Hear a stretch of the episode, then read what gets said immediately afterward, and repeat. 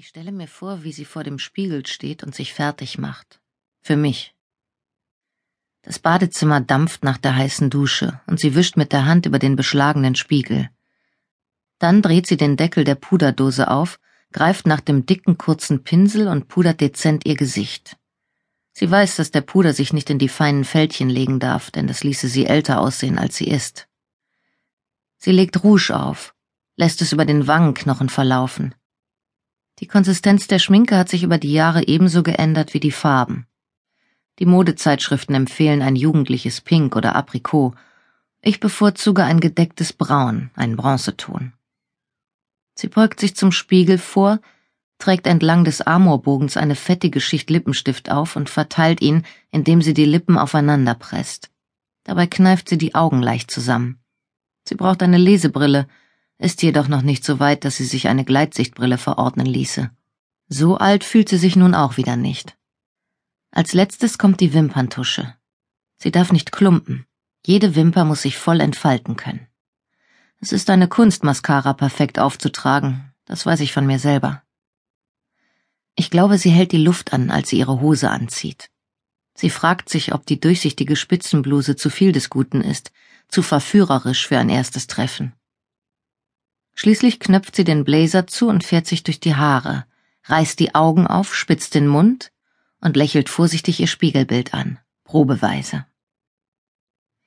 Sie schaltet das Licht aus. Ein Fenster nach dem anderen wird dunkel. Dann greift sie nach ihrem Mantel und einem großen Wolltuch. Einen Moment, einen kurzen Moment nur überlegt sie, ob sie die Wollmütze aufsetzen soll, doch die Eitelkeit siegt.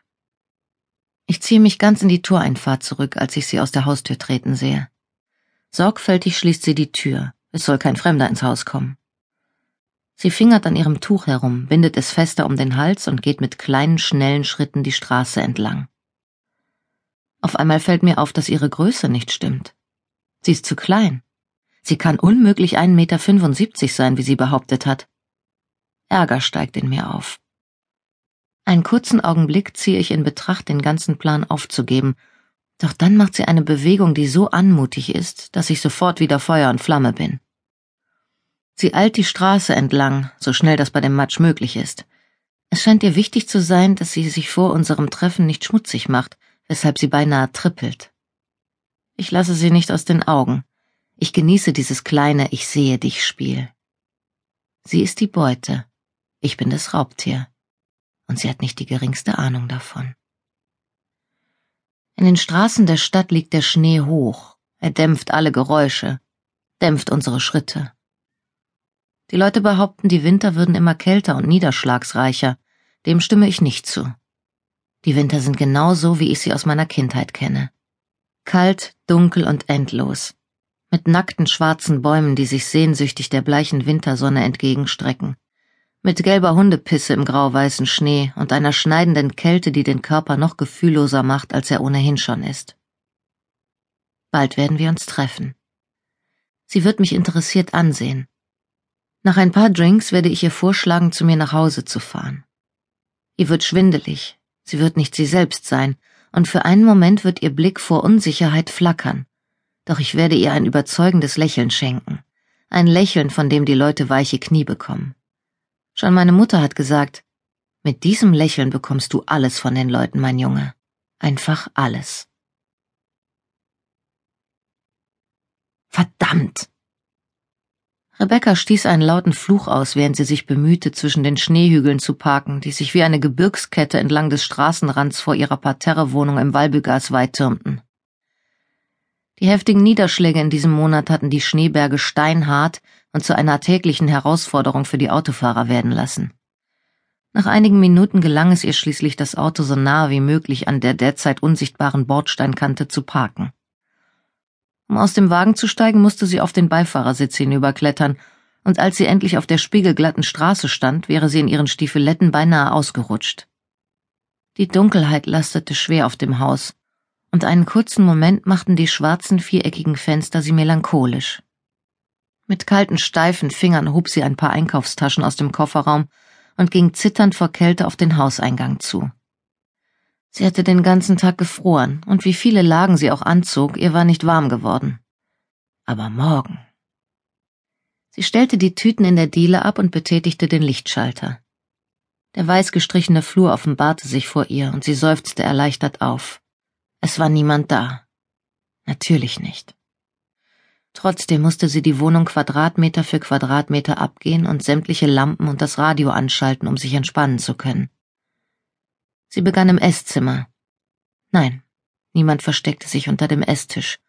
Auch im Wohnzimmer mit dem weißen Sofa war kein Mensch, ebenso wenig wie im unmöblierten Arbeitszimmer. Ihr Rundgang endete im Schlafraum, der zum Garten hinausging.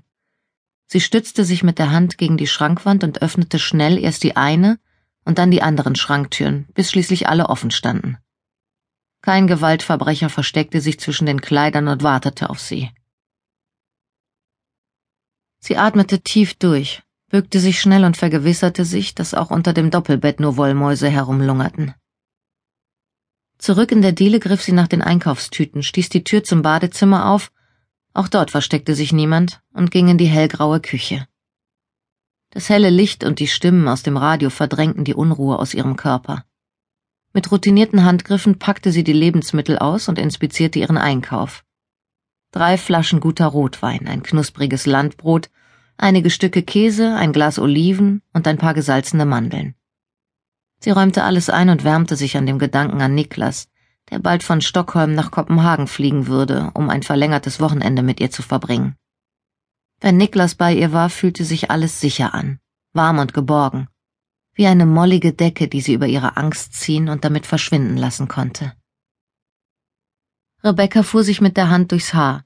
Sie war sich sehr wohl bewusst, dass ihre Angst eine Reaktion auf das erschütternde Erlebnis vor einigen Monaten war, als sie in ihrem Sommerhaus um Haaresbreite von ihrem Mentor ermordet worden wäre.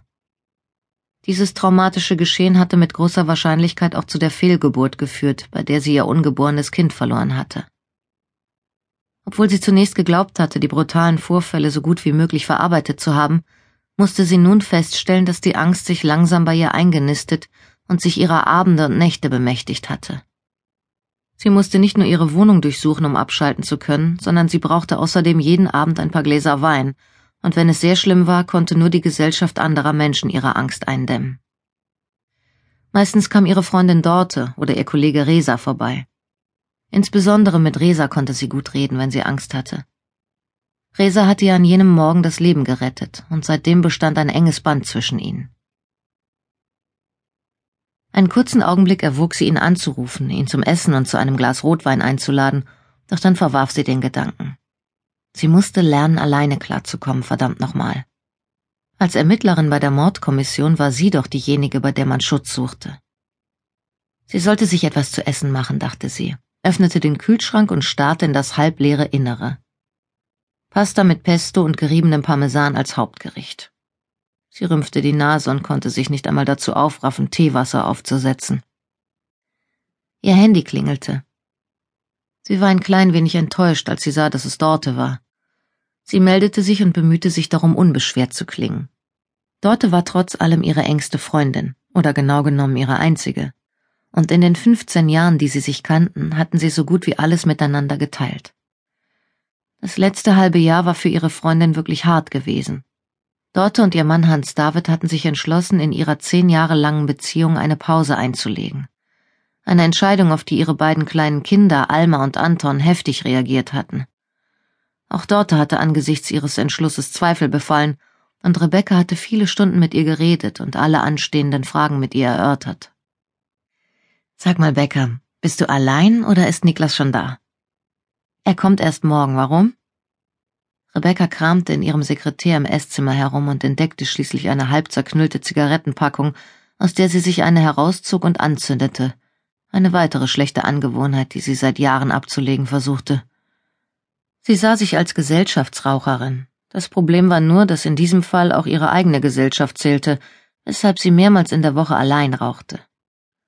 Genüsslich inhalierte sie den Rauch bis tief in die Lungen. Kann ich vorbeikommen? Ich muss dir was erzählen. Ich habe jemanden kennengelernt. Dortes Stimme zitterte vor Begeisterung. Nicht zu fassen, erzähl. Rebecca freute sich aufrichtig für ihre Freundin. Dorte hatte in der letzten Zeit immer wieder betont, was für ein Glück Rebecca doch mit Niklas habe und außerdem zugegeben, dass auch sie sich danach sehne, ihr Leben wieder mit jemandem zu teilen. Ist es okay, wenn ich kurz rüberkomme? Ich habe morgen Spätdienst und muss einfach mit jemandem reden. Rebecca war nach ihrem langen